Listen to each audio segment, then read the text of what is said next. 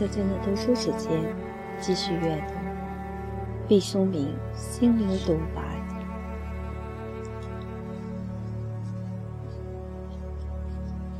第二章：幸福之法。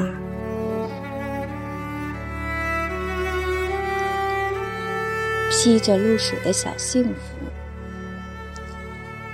人们喜爱回味幸福的标本。却忽略幸福披着露水、散发清香的时刻。其实，幸福和世界万物一样，有它的征兆。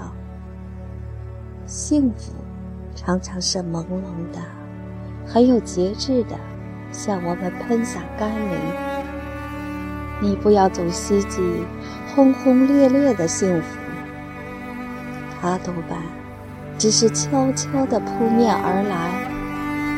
幸福，绝大多数是朴素的。它披着本色外衣，亲切温暖地包裹起我们。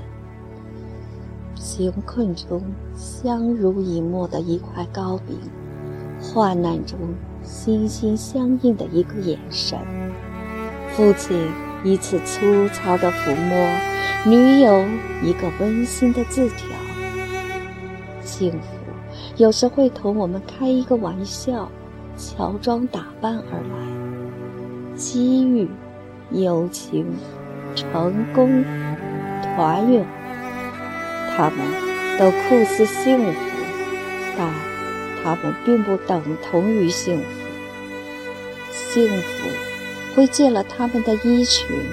袅袅婷婷而来，走得近了，接去帷幔，才发觉它有钢铁般的内核。